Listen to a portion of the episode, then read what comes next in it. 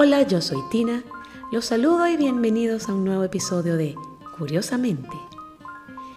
Yo quiero empezar con un relato que no es del todo desconocido para muchos de ustedes. Era el barco más lujoso del mundo para esa época, que surcaba los mares en un viaje inaugural en el mes de abril. Era la más fabulosa máquina creada por el hombre. En su construcción y mantenimiento habían intervenido todas las ciencias, profesiones y oficios conocidos. En su puente había oficiales que además de ser elegidos por la Armada Real, no solo eran hombres de mar, sino también científicos. El mismo criterio profesional se aplicó al personal de la sala de máquinas y el equipo de sobrecargos era equiparable al de un hotel de primera.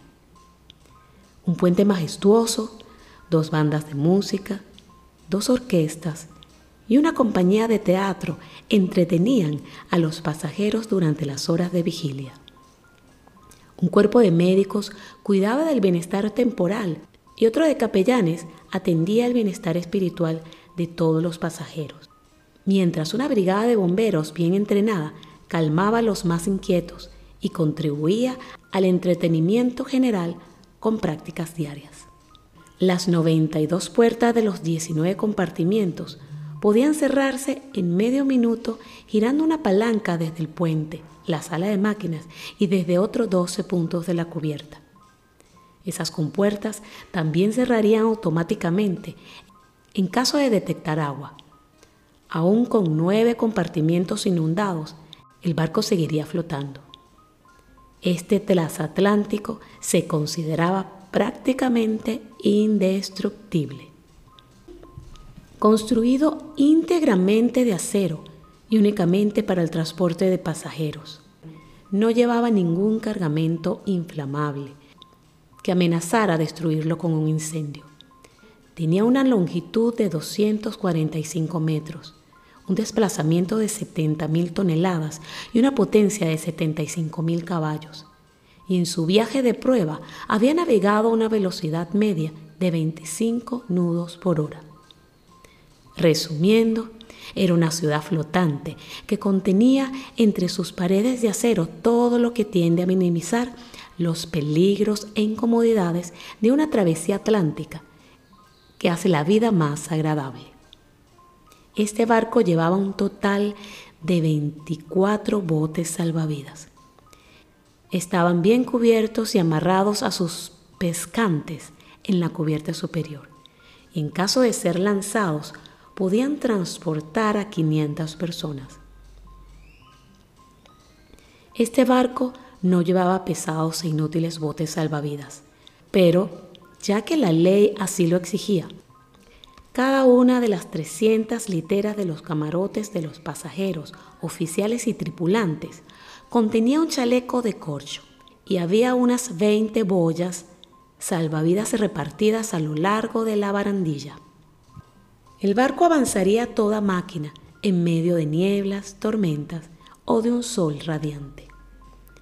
Y para finalizar la historia, que ya todos muy bien probablemente ¿Saben cuál es el final de esta embarcación? Que desplazándose a su máxima velocidad, chocó contra un iceberg en el Atlántico Norte, en donde murieron más de la mitad de los pasajeros. Ahora bien, aquellas personas que piensen que se trata del ya conocido Titanic, transatlántico británico que se hundió en abril del año de 1912, pues no es así, queridos oyentes. Cualquier parecido con la realidad es pura coincidencia, pues este relato es parte de una novela que fue escrita en el año de 1898, 14 años antes del trágico accidente del ya conocido Titanic. Este libro es llamado El náufrago del Titán y fue escrito por Morgan Robertson un oficial estadounidense de la Marina Mercante, además de escritor de historias cortas y novelas. Curiosamente, las similitudes entre estos dos sucesos, uno ficticio y el otro real, no dejan de ser increíblemente asombrosas. Las descripciones que hace Morgan son casi idénticas e inclusive coincidiendo totalmente en muchos detalles. Veamos algunas de sus semejanzas. Los dos, el Titanic y el Titán, fueron las embarcaciones más grandes del mundo para su momento. 267 metros el Titanic y 245 metros el Titán. Tanto uno como el otro contaban con excesos de lujos para pasajeros millonarios, catalogados ambos por sus constructores como indestructibles e insumergibles. Los dos portaban tres hélices y dos mástiles. Los dos contenían insuficiente cantidad de botes salvavidas para la cantidad de pasajeros. El Titanic con 20 y el Titán con 25. Ambos navegaban a toda marcha. Y finalmente, los dos se hundieron al chocar con un iceberg en medio de la noche en el Atlántico Norte y en el que murieron más de la mitad de sus tripulantes. Morgan Robertson se imaginó y escribió una novela de ficción que se convirtió, por razones desconocidas, en un hecho real exactamente 14 años después. Pero como si fuera poco, no fue esta su única novela, cuyo relato se manifestaría como un suceso real en el transcurrir de los años. Sin lugar a dudas, los escritos de Robinson ha dado lugar a diferentes interpretaciones. Para unos coincidencias, pero para otros como una especie de predicciones. Mientras que Robinson declaró durante toda su vida que su inspiración venía de un espíritu que le guiaba e inspiraba sus trabajos literarios. Bueno, y ese es el final de esta enigmática e interesante historia.